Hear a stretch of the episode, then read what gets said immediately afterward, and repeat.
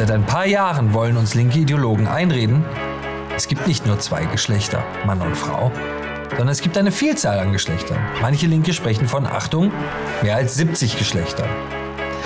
Dass es angeblich mehr als zwei Geschlechter gibt, wird uns nicht als gewagte wissenschaftliche These verkauft, sondern als Fakt.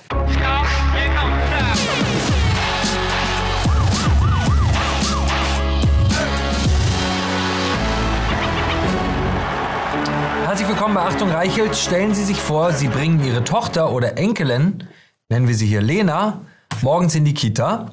Als Sie sie wieder abholen, will Lena nicht mehr Lena heißen, sondern Linus. Sie will kein Mädchen mehr sein, sondern ein Junge. Sie halten das für einen schlechten Witz. Dann kennen Sie diese Broschüre noch nicht. Sie ist eine Anleitung des Paritätischen Wohlfahrtverbandes für, Ki für Kita-Erzieher. Dieser Verband wird maßgeblich von Ihrem Geld finanziert und er propagiert ein Menschenbild und eine Erziehung, die einem vorkommt, als stamme sie aus einem Horrorfilm. Wir gehen diese Broschüre später nach und nach zusammen durch. Freuen Sie sich drauf. Es ist alles noch viel schlimmer, als Sie es sich vorstellen können. Versprochen. Wir alle wissen aus der Geschichte, wenn Ideologen eine Gesellschaft grundlegend verändern wollen, dann versuchen sie Menschen zu manipulieren. Sie manipulieren sie, indem sie ihr gefährliches Weltbild tief in die Köpfe der Bürger einpflanzen, indem sie ihr Denken verändern. Am einfachsten ist das bei denjenigen, die am leichtesten zu beeinflussen sind, bei den Kleinsten und Schwächsten, bei unseren Kindern. Kinder vertrauen Erwachsenen. Kinder können nicht beurteilen, ob ein Erwachsener in der Kita etwas Böses im Schilde führt. Das ist auch der Grund, warum die besonders fanatische Linke und Grüne nie wirklich scharf darauf waren, die Wirtschafts- oder Finanzministerien zu besetzen. Viel lieber greifen sie auf Ministerien zu, die für Themen wie Familie, Bildung oder Kultur zuständig sind. Fanatische Linke wissen, in den Kindergärten, Schulen, Universitäten, in den Kultureinrichtungen und im öffentlich-rechtlichen Rundfunk ist der wahre Hebel zur Veränderung einer Gesellschaft. Steuern kann man erhöhen und dann wieder senken, Subventionen kann man einführen, aber dann auch wieder abschaffen. Aber wirkliche Macht entfaltet man, wenn man Ministerien, Behörden und Institutionen besetzt, die das Denken und die Sprache beeinflussen können. Ganz besonders das Denken und die Sprache von Kindern das politische und gesellschaftliche Weltbild schon vom Säuglingsalter an in die Köpfe einzupflanzen, das ist das höchste Ziel aller Ideologen, die die Menschheitsgeschichte jemals gesehen hat. Denn so kann Lüge zur Wahrheit werden und Wahrheit zur angeblichen Lüge. So wird richtig zu falsch und etwas Falsches kann für richtig erklärt werden. Womit wir beim Thema Gender wären. Seit ein paar Jahren wollen uns linke Ideologen einreden, es gibt nicht nur zwei Geschlechter, Mann und Frau, sondern es gibt eine Vielzahl an Geschlechtern. Manche Linke sprechen von, Achtung, mehr als 70 Geschlechtern. Dass es angeblich mehr als zwei Geschlechter gibt, wird uns nicht als gewagte wissenschaftliche These verkauft, sondern als Fakt, den es nicht zu hinterfragen gilt. Die Spezialisten für Fakten, die großen Faktenchecker, sind bekanntlich unsere Freunde von den öffentlich-rechtlichen mit ihren 21 TV-Sendern und 73 Radiosendern. Hier sehen Sie den Anfang der ARD-Sendung Quark, die aus unerfindlichen Gründen hinten mit S geschrieben wird. Es geht bei Quarks um das Thema Vielgeschlechtlichkeit. Schauen Sie. In einem Experiment untersuchen wir, wie diese Kategorien uns schon im Umgang mit Babys beeinflussen. Und das, obwohl neuere Forschung zeigt, dass es nicht nur weiblich und männlich, sondern auch ganz viel dazwischen gibt.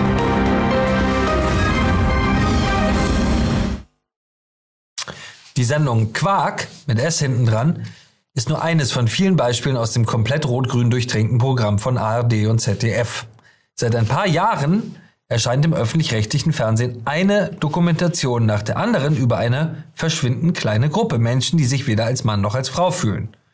Schauen Sie hier alleine diese YouTube-Auflistung an ARD und ZDF-Sendungen nur zum Stichwort Transgender. Wenn Ideologen auf Menschen treffen, die anderer Meinung sind als sie, dann greifen sie auf ein beliebtes Mittel zurück.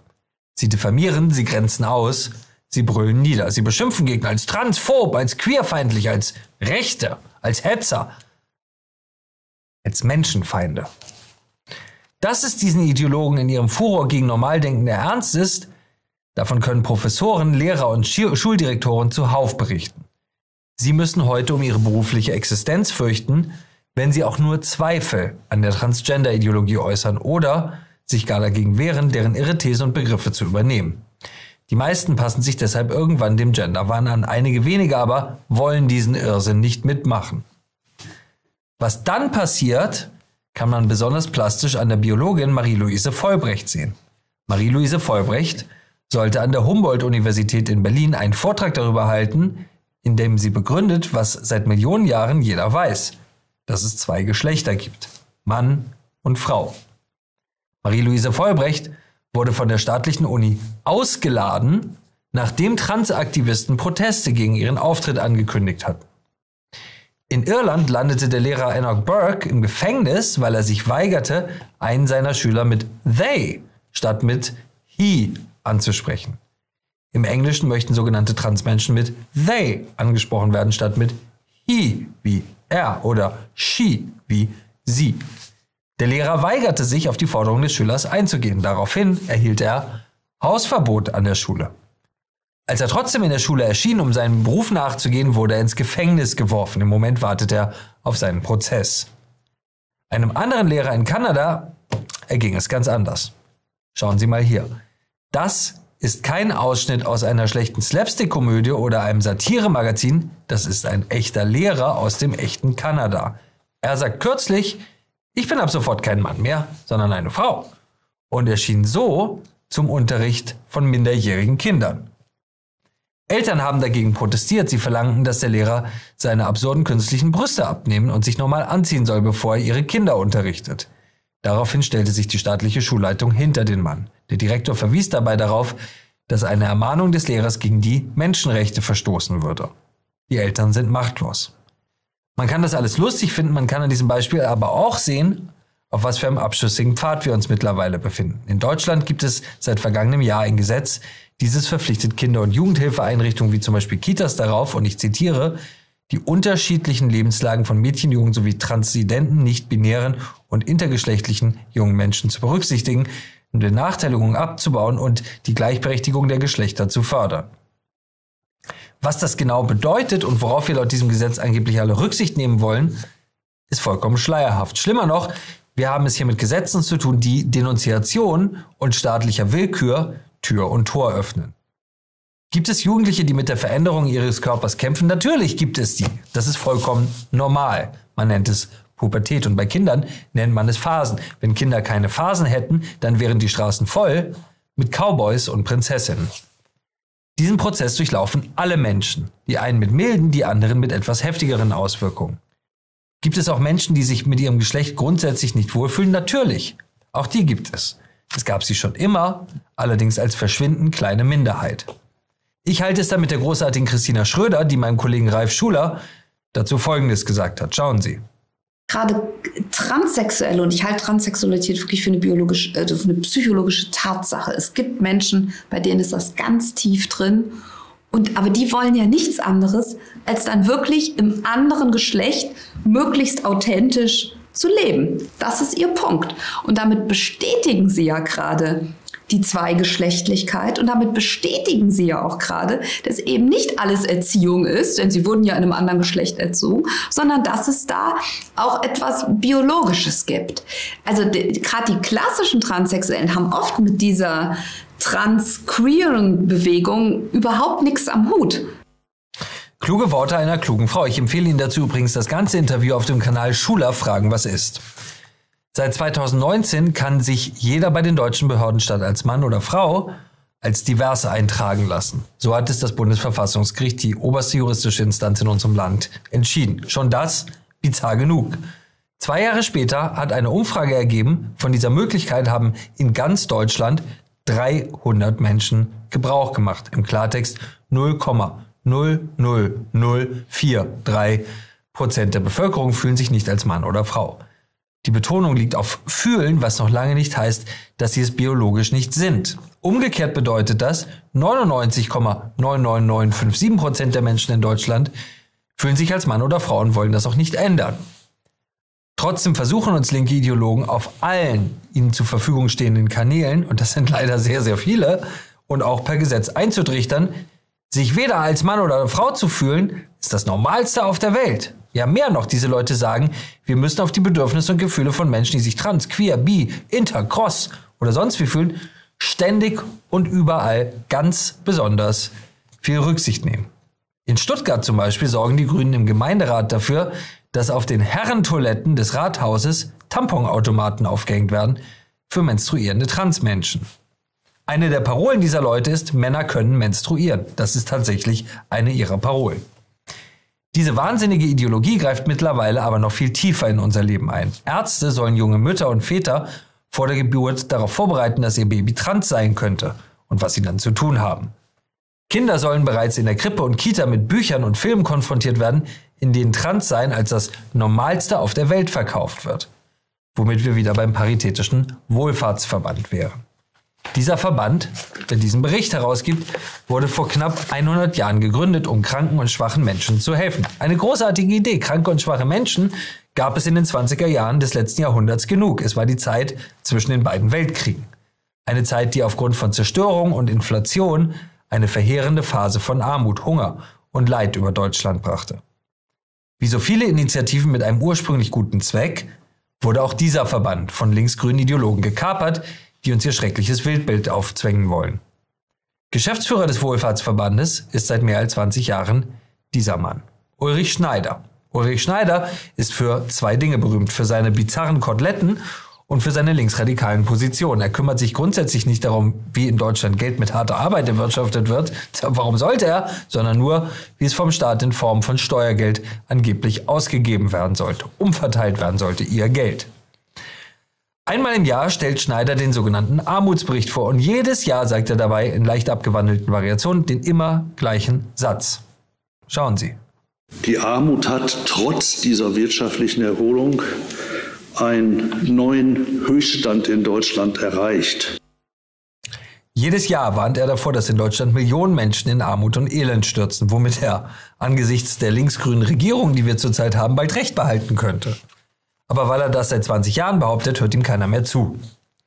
Finanziert wird sein Verband fast ausschließlich aus den Sozialkassen und aus Steuergeldern, also von dem Geld, was Sie erarbeitet haben. Mit diesem Geld warnt der Verband nicht nur jedes Jahr aufs Neue vor Massenarmut, sondern finanziert auch noch Broschüren wie diesen. Geschlechtliche Vielfalt in der Kinder- und Jugendhilfe. Geschlechtliche Vielfalt in der Kinder- und Jugendhilfe. Darin stehen Anleitungen für Kita-Erzieher und Lehrer zum Umgang mit angeblich transsexuellen Kindern im Alter von, Achtung, 0 bis 6 Jahren. 0 bis 6 Jahren. Unabhängig davon, ob hetero, homo, lesbisch, inter, queer, ich frage mich, was hat das Thema Sexualität in einer Kita zu suchen? Die Antwort ist jedem normal denkenden Menschen ganz klar. Es hat dort überhaupt nichts zu suchen. Der Paritätische Wohlfahrtsverband und mit ihm verschiedene Sozial- und Kultur Kultusministerien sehen das offentlich anders. Was das konkret für die Erziehung ihrer Kinder in Kitas bedeutet, wird in der Broschüre ganz offen beschrieben. Und ich möchte Ihnen jetzt hier eine Stelle vorlesen.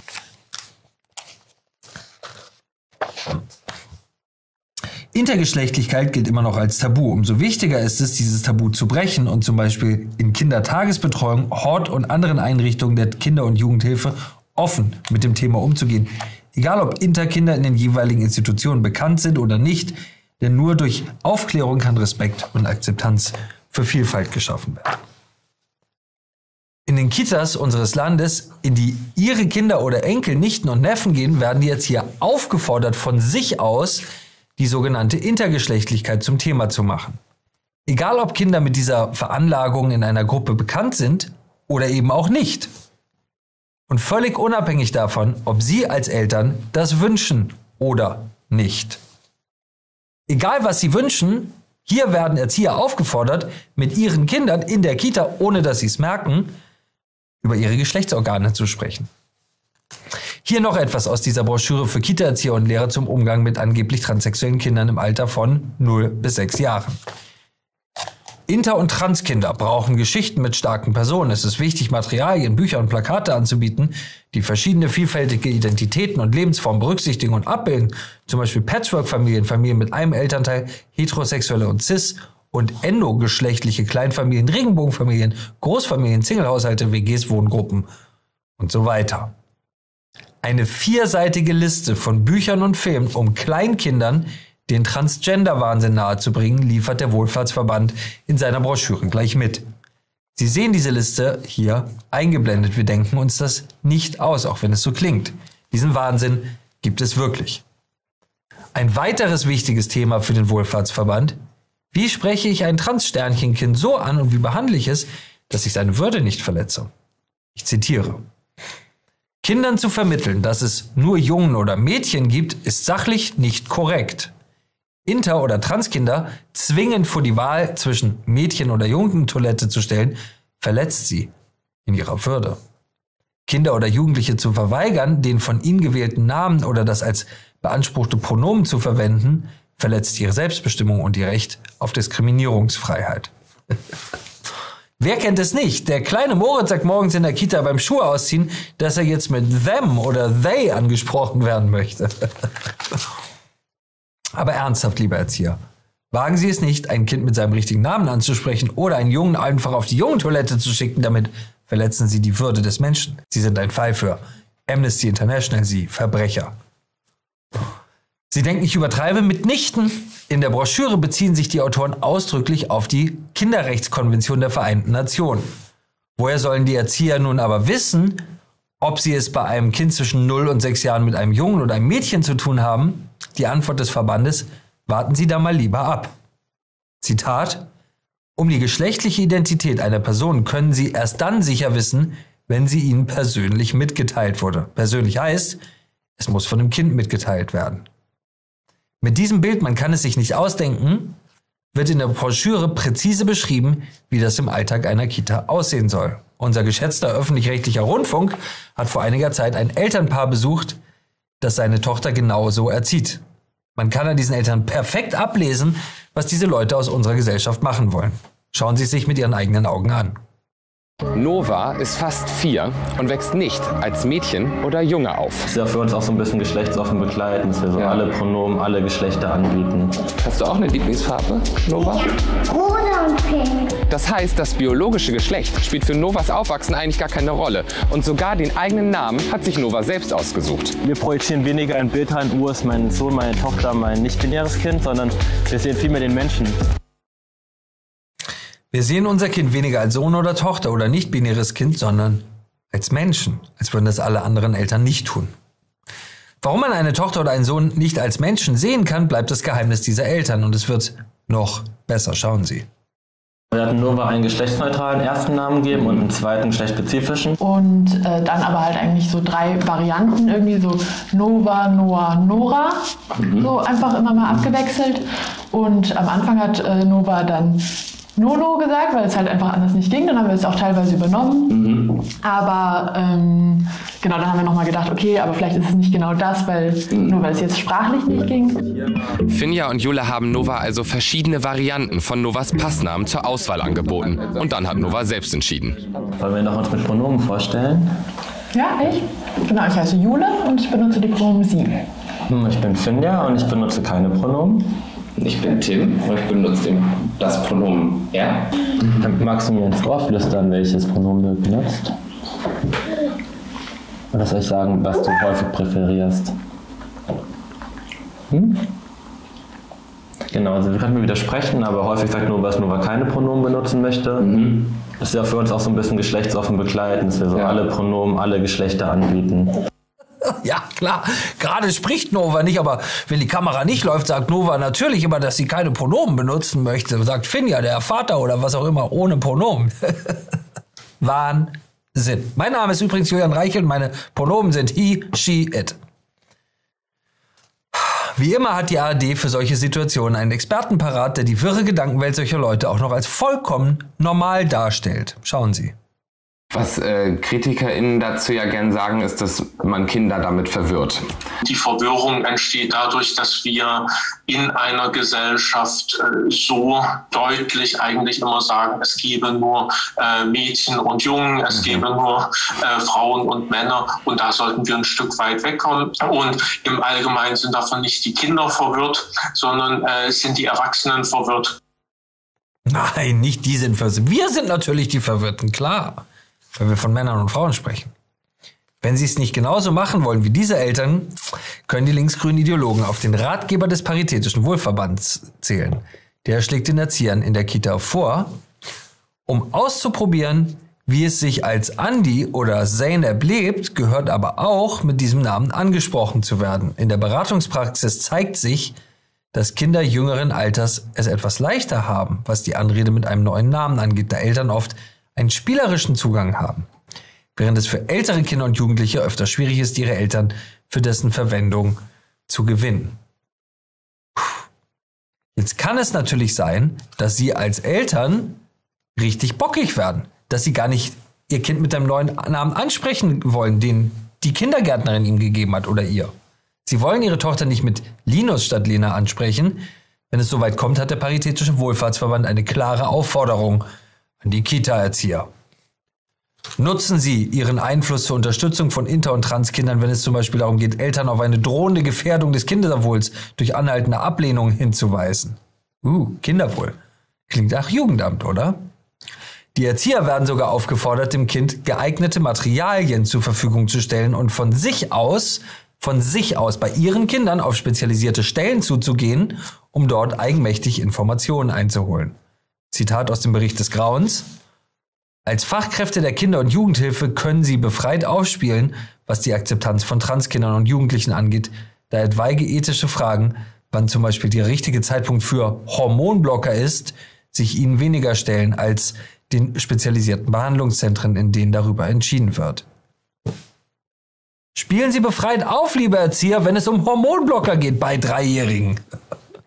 Nicht vergessen, wir reden immer noch von Kita-Kindern, 0 bis 6 Jahre, und wir reden von Hormonblockern. Das sind schwerste, schwerste Ex äh, Medikamente, die man bei Kindern als experimentell bezeichnen muss. Es geht um Medikamentenexperimente mit Kindern. Wir haben es hier mit dreierlei zu tun. Erstens werden Erzieher aufgefordert, Transsexualität bei Kleinstkindern im Alter von 0 bis 6 Jahren von sich aus zum Thema zu machen. Hallo, kleiner Johnny, bist du ein kleiner Trans? Das wird von Ihnen erwartet. Zweitens, wenn ein Kind danach zum Ausdruck bringt, ich bin mir nicht mehr sicher, ob ich Junge oder Mädchen bin, soll es ermutigt werden, seine neue Identität zu leben. Drittens, wenn die Eltern auf diesen Irrsinn nicht eingehen, sollen die Erzieher von sich aus den ersten Schritt gehen und auf trans- und interkompetente Stellen zugehen. Die Eltern bei einer Stelle melden. Bis jetzt ging es hier um Kita-Kinder, um die schwächsten und schutzlosesten unserer Gesellschaft. Jetzt aber zeige ich Ihnen ein Beispiel aus einer sechsten Klasse in Köln. Schule bringt Elfjährigen bei, äh, Schule bringt Elfjährigen Geschlechtsumwandlung bei, titelte Bild über die Hildegard von Bingen Schule. Schülern der sechsten Klasse, also kurz vor der Pubertät, wird dort in Form von Arbeitsblättern im Biologieunterricht empfohlen, sich so rasch wie möglich umoperieren zu lassen, falls sie sich nicht als Junge oder Mädchen fühlen. Man muss es leider so klar sagen, wir haben es hier nicht allein mit Menschen zu tun, ihre völlig verquere Ideologie und vielleicht auch ihre geheimen Neigungen in ihren eigenen vier Wänden ausleben. Nein, das sei ihnen unbenommen, wenn sie das täten, solange sie sich an unsere Gesetze halten. Aber hier handelt es sich um gefährliche, übergriffige Verrückte, die über unsere Kitas und Grundschulen fatalen Einfluss auf das Seelenleben unserer Kinder nehmen, ohne dass Eltern meistens davon irgendetwas wissen oder mitbekommen. Wie vollständig durchgeknallt diese Leute sind, zeigt dieser Absatz in der Broschüre. Hier wird uns erklärt, wie wir es als Eltern richtig machen. Wenn Sie es nachlesen wollen, finden Sie diese Passage im Bericht auf Seite 26. Lesen Sie es selber nach. Es stimmt. Und nur zur Einordnung, wenn diese Leute Transmädchen sagen, meinen sie einen Jungen. Als Beispiel, Zitat, als Beispiel, wie Eltern es ihren Transkindern leicht machen können, sei eine Beobachtung beim CSD München geschildert. Ein Transmädchen, circa vier Jahre, auf dem Christopher Street Date mit vier Jahren, im Kleid auf den Schultern seines Vaters und der Vater, wie er später sagte, im Wissen um die Ablehnung, die seinem Kind schon in diesem Alter an manchen Stellen entgegenschlägt, ebenfalls in einem Kleid. Nicht als Ausdruck einer geschlechtlichen Identität, sondern solidarisch mit dem Kind. Sie gehen mit ihrem Kind als Mann in einem Kleid zum Christopher Street Day. Das wird hier tatsächlich empfohlen, mit ihrem vierjährigen Kind auf den Schultern. Welche verheerenden Folgen diese Solidarität mit Kindern hat, sehen wir an diesen alarmierenden Aussagen eines Kinder- und Jugendpsychiaters. Schauen Sie. Kinder- und Jugendpsychiater und Psychotherapeut Alexander Korte von der Uniklinik München sieht mit großer Sorge, wie stark die Zahl der Transjugendlichen weltweit steigt. Es gibt mittlerweile doch eine Vielzahl von Publikationen, die das eindeutig belegen. Also die exponentielle Zunahme der Neuvorstellungsrate erstens und insbesondere dann eben die Veränderung der Sex Ratio, das heißt das Verhältnis der äh, betroffenen biologischen Mädchen zu den betroffenen biologischen Jungs. In Großbritannien wird die Zahl der Vorgespräche Minderjähriger schon lange zentral erfasst. War das Verhältnis der Geschlechter anfangs noch ausgeglichen, sind es 2020 knapp dreimal so viele biologische Mädchen wie biologische Jungs. In Deutschland ist das Verhältnis aktuell sogar bei 4 zu 1. Wir sehen also einen substanziellen Anteil von Patienten, die von jetzt auf gleich, von heute auf morgen sich als trans outen. Und das sind eben überwiegend Mädchen zwischen 12 und 16 Jahren, ohne dass es Hinweise darauf gibt, dass die schon in ihrer Kindheit, in der frühen Kindheit an einer Geschlechtsdysphorie gelitten haben. Was der Psychiater hier sagt, ist dies. Wir sehen seit einigen Jahren einen steilen Anstieg an Kindern und Jugendlichen, die von heute auf morgen ihr Geschlecht wechseln möchten. Und man will sich gar nicht vorstellen, wie dieser Anstieg weitergehen wird. Denn erst in den nächsten Jahren kommen immer mehr Kinder in die Schule, die heute bereits in den Kitas mit der linken Transideologie konfrontiert werden. Und es wird noch doller. Der Paritätische Wohlfahrtsverband hat auch Ratschläge für die Zeit vor der Geburt eines Kindes parat. Ratschläge für den Kreissaal. Rechts sehen Sie einen Arzt. Er ist, wie könnte es anders sein, ein alter weißer Mann mit Schnauzbart. Diesem Arzt wird unterstellt, er würde bei einem Säugling bereits im Kreissaal Hormonbehandlungen und OPs verordnen. Aber, Gott sei Dank, da geht der aufgeklärte, jungdynamische Arzt mit Migrationshintergrund dazwischen und ruft, Glückwunsch, Sie haben ein gesundes Interbaby. Sätze, die man ständig im Kreissaal hört. und wir legen noch einen drauf. Die Vorbereitung auf Inter, Trans oder sonst was Babys soll nicht erst im Kreissaal beginnen, nein, sondern bereits im Mutterleib. Zitat, im Grunde genommen wäre es gut, von Haus aus in Ihrer Beratung das Thema Interkinder mit aufzunehmen und darüber zu informieren. Erwähnen Sie es als Normalität, zum Beispiel folgendermaßen. Und dann gebären Sie ein Mädchen, einen Jungen oder ein Interbaby. Ein Interbaby. Erwähnen Sie Intergeschlechtlichkeit einfach immer wieder unaufgeregt mit. So bewirken Sie Aufklärung bei allen Eltern, egal ob sie ein Interbaby gebären oder nicht. Ganz unaufgeregt. Schauen Sie mal hier, der Ultraschall. Da sehen Sie die Beinchen und die Arme und hier, ah, das sieht nach einem Jungen aus, könnte aber auch ein süßes Interbaby werden. Freuen wir uns gemeinsam drauf, wenn das Interbaby in zwei bis zwölf Jahren seine Pronomen festgelegt hat. Mal sehen. Der Wohlfahrtsverband hat in der Broschüre abschließend aber auch noch eine sehr beruhigende Nachricht für uns. Puh, ein Glück. Ich zitiere, Sie können sich auch dann weiterhin freundlich im Spiegel anschauen, wenn Sie feststellen, dass Sie fachliche Lücken haben oder wenn Sie hinsichtlich Ihrer eigenen geschlechtlichen Identität manchmal unsicher sind oder waren oder Ihnen bei sich selbst Vorteile und stereotype Bilder auffallen. Nutzen Sie diese Selbsterkenntnisse, um sich nicht nur mit Trans- und Interthemen zu befassen, sondern sich auch mit Ihrem eigenen Selbstbild hinsichtlich Ihres Geschlechtes auseinanderzusetzen. Ich fasse zusammen, wir sollen uns mit unserem eigenen Selbstbild hinsichtlich unseres Geschlechts auseinandersetzen. Lieber Paritätischer Wohlfahrtsverband, das werden wir tun. Herzlichen Dank, Ihr Julian Reichelt. Danke fürs Zuhören. Das war Achtung Reichelt. Haben Sie keine Angst, Sie sind nicht allein mit Ihrer Meinung und abonnieren Sie Achtung Reichelt auch hier auf Spotify.